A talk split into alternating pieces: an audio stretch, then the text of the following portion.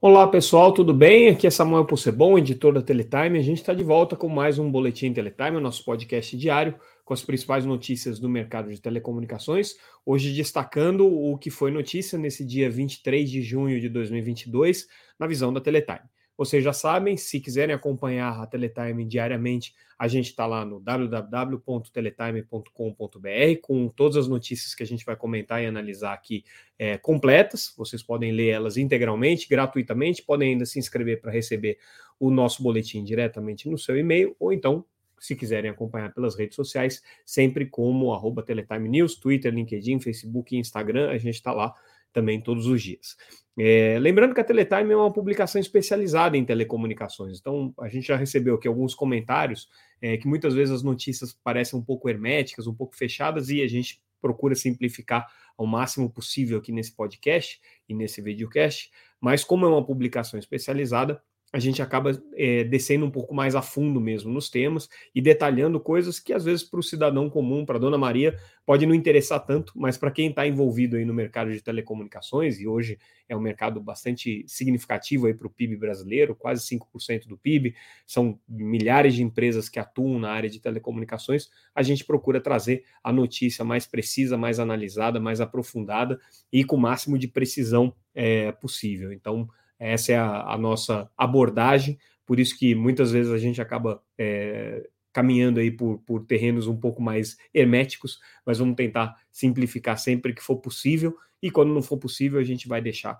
aí as dicas para que vocês possam se aprofundar nos assuntos. Lembrando sempre que na Teletime mesmo, no nosso portal, vocês encontram essas notícias é, de maneira um pouco mais detalhada, com possibilidade de pesquisas ali, para poder encontrar também aquilo que já foi publicado sobre esses assuntos, para que não fique tão é, é, fechado e difícil como, como muitas vezes pode parecer.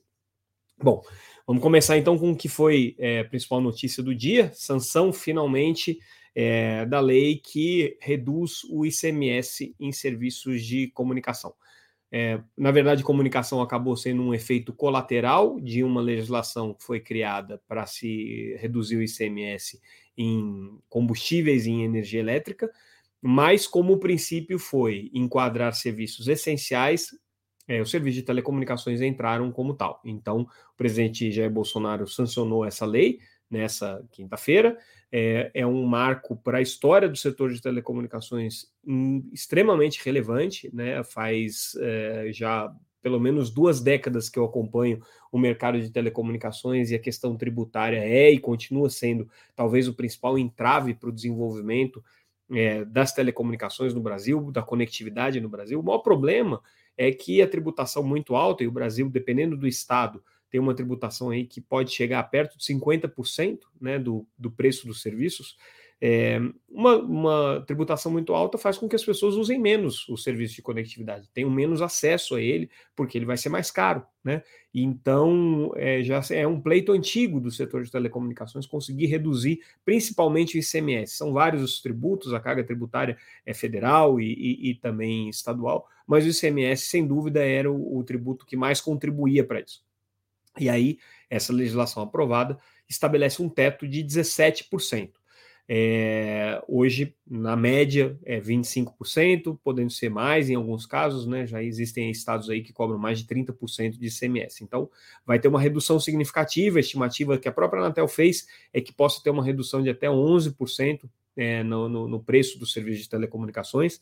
Mas isso tudo vai depender das empresas repassarem né, esse ganho tributário, esse benefício tributário para os preços, porque é, ainda que o ICMS seja cobrado em cima do preço final, é, uma vez que você tira a cobrança do imposto, é, você tem espaço para uma recomposição de margem, para um aumento de margem, você tem espaço para é, é, reacomodar o valor ali do serviço de outra maneira. E hoje os serviços de telecomunicações, por serem muito competitivos, terem muitas empresas que oferecem eles, eles acabam sendo é, bastante limitados por essa questão do imposto. Na hora que você tirar o imposto, você vai ter um pouco mais de espaço para as empresas. Então, não dá para a gente cravar e garantir que toda a redução de ICMS vai se reverter em menores é, valores para o consumidor final. Mas existe aí uma excelente expectativa de que pode ter sim uma redução de preços com a consequente ampliação do uso dos serviços e isso faz com que a conectividade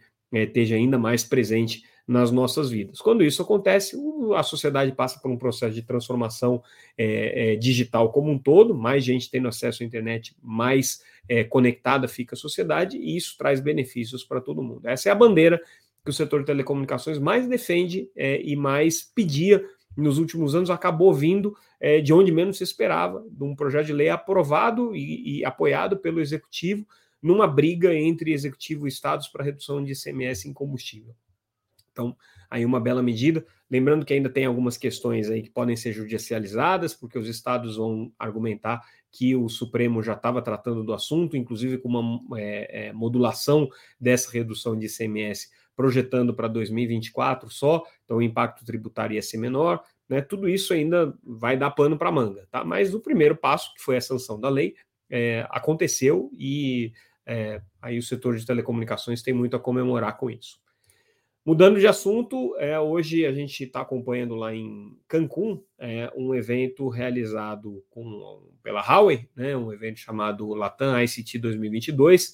E aí esse evento trouxe algumas é, é, novidades aí, algumas é, notícias interessantes. Primeiro foi a, o pronunciamento do CEO da América Móvel, que é a dona da Claro aqui no Brasil, Daniel Raj. Ele não costuma falar muito em público, é um, um, um, personagem importante aí das telecomunicações para a América Latina, para o Brasil, mas que não, não, se expressa muito normalmente em ambientes públicos. E é, hoje ele participou desse evento virtualmente, foi uma declaração em vídeo, mas participou. E é interessante que ele pontuou é, os tópicos que, na visão da Claro, na visão da América Móvel, seriam importantes para que todo, toda a região, né, ele fala como América Latina, não só como Brasil, toda a região tivesse um benefício do seu processo de transformação digital. Então, é, o que, que ele é, considera que mais importante? Espectro, né? Essa é o, talvez o oxigênio para todas as empresas de telecomunicações. É, uma regulação focada em futuro, né? E que pense nos investimentos, na atração de investimentos em redes, é, a promoção da habilidade digital da população, pensando que hoje pouca gente é, tem condições de usar plenamente a internet porque não tem é, capacitação para uso da internet, seja em língua, seja em é, familiaridade com o uso de tecnologia. Ele pede também legislações mais pertinentes na questão de manejamento de dados, né? Considerando que hoje a gente vive num mundo globalizado, então existem muitas barreiras para você fazer transferência de dados de um país para outro, e ele considera aqui que legislações pertinentes seriam importantes, né? É, um ecossistema que incentiva inovação no campo como nuvem, computação quântica, metaverso, é, então está muito atrelado aí com essas políticas públicas. Obviamente, um ponto que ele ressalta é a importância dos conteúdos, né, que precisam ser relevantes para as comunidades locais, é, dispositivos e planos acessíveis que possam promover a inclusão digital. Então, aí volta para aquela questão que a gente estava discutindo do ICMS, redução de preço do serviço, para que as pessoas possam ter mais acesso. Né? E é, do lado das operadoras, claro, é, com, com, a oferta de serviços que tragam uma experiência mais rica para as pessoas é, e que seja mais é, apelativa para que elas utilizem é, a conectividade digital. Então, esses foram aí os pontos destacados pelo Daniel Raj. E aí, como ele falou da questão de preço, eu quero trazer uma notícia também é, apareceu nesse evento é, de um estudo trazido pela GSMA, que é a principal associação que congrega as operadoras móveis, que mostra o seguinte: 97% dos lares latino-americanos têm cobertura né, de banda larga, seja por fibra, seja por 4G, né, e futuramente com 5G também. Ou seja, praticamente é, quase todos os domicílios estão cobertos aí com banda larga. Mas, segundo a GSMA, só 44% acessam os serviços, o que significa que tem muita gente que tem a tecnologia de banda larga é, na sua área de cobertura, na sua área de, de, de, de convivência, mas não utilizam esses serviços porque os serviços não estão acessíveis. E aí a gente passa por preço e por políticas habilitadoras, né, como literalidade ou capacitação das pessoas para utilizarem é, a banda larga, é, redução de tributos né, e facilidade de acesso também a dispositivos. Então, são alguns pontos colocados aqui nessa pesquisa da GSMA, bem interessante, muito em linha com o que a gente falou com relação aos tributos e também que o Daniel Raj está defendendo aqui. Essa é mais ou menos a linha de raciocínio que o setor de telecomunicações defende. A GSMA é uma é uma, uma associação importante aí dentro do, do universo das telecomunicações globais. É, a Vivo também aproveitou esse mesmo encontro que a gente está falando é, para anunciar que já está fazendo testes é, para uso é, da tecnologia 5G, mas para acesso fixo no Rio de Janeiro. É, essa tecnologia chamada FWA, que é Fixed Wireless Access, é, por que, que, isso aqui é importante? Tá? Porque hoje a, a principal tecnologia de difusão da, da, banda larga fixa é a fibra. Né? Hoje, boa parte das pessoas tem acesso à banda larga utilizando rede de fibra, é a tecnologia preferencial aí da, das, das, empresas regionais, das empresas locais, e as grandes operadoras também estão apostando fortemente aí na expansão das suas redes de fibra. Porém, é, existe a possibilidade de você usar o 5G com acesso, é, é, acesso fixo porque o 5G tem capacidade para isso. É, essa tecnologia FWE é justamente isso: você coloca um ponto fixo de 5G e ele funciona como se fosse um acesso de fibra, com velocidades muito próximas, não, não iguais à fibra, mas muito próximas à fibra, o que dá uma experiência interessante para o usuário. E aí a grande dúvida é se essa tecnologia vai vingar mesmo, né? Porque ela tem é, algumas vantagens, por exemplo, a cobertura pode ser construída de uma maneira muito mais rápida, porque você só tem um ponto de é, emissão dos sinais, e aí toda a distribuição é feita pelo ar, né, por 5G. Então você só instala um modem na casa das pessoas, mas tem problemas de recepção, de interferência. É, você tem é, a área de cobertura que pode estar tá, é, é, comprometida por obstáculos naturais, como árvores, montanhas e tudo mais.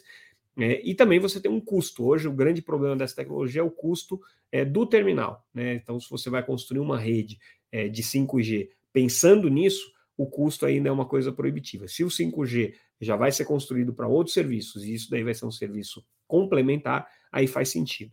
A gente vai tratar disso num evento que a Teletime organiza no dia 4 de julho, que é o evento Teletime Tech 5G e Wireless vai acontecer presencialmente lá em São Paulo e a gente vai falar muito dessas tecnologias que vão viabilizar o 5G, além das tecnologias móveis, né, que todo mundo já está esperando aí. É, a UIT é a União Internacional de Telecomunicações, uma das principais entidades aí globais que reúne reguladores e empresas e, e, e países é, de todo mundo, né, formuladores de política de todo mundo, com relação à regulação das telecomunicações. E aí eles fazem um alerta, a notícia que a gente traz aqui, de que é, com a chegada do 5G é preciso uma mudança do paradigma com relação a como que os reguladores atuam. Né? Então, é, o representante da OIT falou nesse evento que a gente está acompanhando lá em Cancún, e aí ele diz que, é, na realidade do 5G, muda muito a forma como o regulador tem que atuar. Então, o que, que ele tem que fazer? Né? É, buscar abordagens regulatórias mais colaborativas, é, buscar na atividade regulatória o uso intensivo de soluções é, tecnológicas, como, por exemplo, crowdsourcing, tecnologias de bancos de dados que permitam a modernização da gestão de espectro, é, incentivo a inovação por meio de ferramentas como sandboxes regulatórios. Sandboxes são é, experimentos regulatórios. Assim, você abre uma exceção para que uma determinada empresa ou um conjunto de empresas criem serviços sem uma carga regulatória pesada, você dá um tempo para que aquilo se prove como viável. Se se provar como viável, você é, segue sem regulamentação. Se não for viável, se aquilo não der certo, você conclui que a regulamentação não foi o problema para aquele problema, para aquela questão, e aí você segue a sua regulamentação do jeito que está. Sandbox é a tradução no inglês é, de parquinho de areia, né? Então é aí o espaço para que os reguladores possam brincar um pouco com os modelos regulatórios. Né? É, a UIT também chama atenção para a necessidade de você é, compartilhar mais infraestrutura no ambiente de 5G e que busque ferramentas de redução de tributação. Voltamos para a primeira notícia, você vê que tudo tem é, uma conexão aqui entre uma coisa e outra. Né? É, no evento, é, o Daniel Raj, que a gente comentou agora há pouco, também destacou que pretende ter no México 120 cidades já com 5G ainda em 2022. Brasil vai ter também, ele não comentou nada sobre o Brasil, mas Brasil vai ter. A gente já adianta aqui que a Claro está hum, muito próxima de lançar uma operação de 5G no Brasil, aguardando só o sinal verde regulatório da Anatel. Lembrando que a empresa, claro, já é líder no 5G DSS, que é o 5G, que utiliza hoje frequências do 4G. Ela já tem quase 2 milhões de acessos aí nessa tecnologia, que é uma tecnologia de 5G, mas não é considerado o 5G mais puro, vamos dizer assim, né? E está correndo aí contra o tempo para lançar as primeiras operações 5G. Na verdade, todas as operadoras estão é, muito próximas de poderem lançar, dependendo aí dessa autorização regulatória. Mas é claro que é ser certamente é, é, a primeira a lançar. Vamos ver se ela consegue, né? Eu, tenho, eu acho que vai dar empate, tá? Eu acho que no final das contas, a hora que a Anatel disser pode lançar o 5G na faixa de frequência 3,5 GHz, todo mundo vai anunciar, vai ser uma diferença de alguns minutos aí quem vai ser o primeiro ou não, porque a TIM também está na boca para lançar, e a Vivo, é, é, ao que tudo indica, também tem aí algumas cartas na manga. Então, acho que vai ser rápido. Mudando um pouco de assunto, falando sobre Congresso Nacional e Lei de Proteção de Dados, hoje teve uma discussão interessante no Congresso com relação à, à, importância de se promover a cultura da proteção de dados no Brasil, e aí uma das ideias aqui é criar uma data nacional para proteção de dados, é que nem dar nome em ponte, um negócio meio irrelevante ter uma data nacional, mas o relevante dessa discussão que, que surgiu foi a conscientização e a, e a unanimidade entre os especialistas de que a cultura de proteção de dados ainda precisa ser melhor difundida entre a população, ainda não está muito bem é, é, incutido na, na, na, na, sociedade a importância de você pensar os seus dados pessoais como um patrimônio seu e que deve ser protegido, que deve ser respeitado. Né? As pessoas ainda não têm muita clareza dos danos que isso pode causar. Então, o, o, debate todo e o trabalho da Autoridade Nacional de Proteção de Dados, da NPD, tem sido nesse sentido aí, e essa discussão foi muito interessante no Congresso, declarações bem interessantes ali dos especialistas, confiram lá na nossa matéria na Teletime, é, porque é um, é um debate relevante. E aí a gente finaliza o nosso boletim de hoje com, é, bom, a gente acabou de falar isso, né? É, a TIM reiterando que já está com o core de rede pronto para lançar o 5G standalone ainda em 2022 já tinha falado isso, repetiu agora num evento é, que aconteceu em São Paulo, é, e aí o que eles estão é, se mostrando é pronto já para operar com 5G a hora que receberem o sinal verde da Anatel. Lembrando que lá no site tem uma cobertura mais completa ainda desse evento que a gente mencionou lá em Cancún, do Latam ICT 2022. Então, tem várias matérias ali sobre as estratégias que a Huawei está seguindo é, para tanto na área de sustentabilidade quanto na área de data center, para não falar de 5G, que a gente já mencionou aqui. Essa cobertura é, que, que eu estou mencionando agora, ela é patrocinada pela Huawei, né, mas de qualquer maneira tem muita informação relevante lá, acho que vale a pena vocês é, também darem uma conferida, se for do interesse.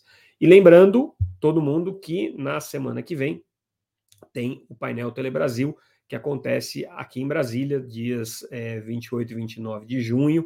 O evento acontece presencialmente tem uma programação super extensa. Entra lá no site www.paineltelebrasil.org.br, tem muita coisa, muita gente importante confirmada ali para o evento, os principais CEOs de todas as operadoras de telecomunicações, a gente tem algumas das principais autoridades, debates é, sobre aspectos regulatórios bem aprofundados. O evento vai ser transmitido online na parte dos painéis e nos workshops que acontecem é, no segundo dia do evento. Tem um delay de 24 horas, mas vai ser transmitido também. Então, quem não puder vir a Brasília para acompanhar, é, dá uma olhada lá como se inscrever, porque vai ter é, a possibilidade de acompanhar pela internet também. E com isso, pessoal, a gente encerra o nosso boletim de hoje. Lembrando que amanhã, sexta-feira, normalmente a gente não faz o nosso podcast. Se houver alguma coisa que justifique eu atrapalhar a sexta-feira de vocês, certamente voltarei aqui. Mas se não, bom final de semana para todo mundo. Segunda-feira a gente volta. Obrigado pela audiência, pessoal. Boa noite até mais.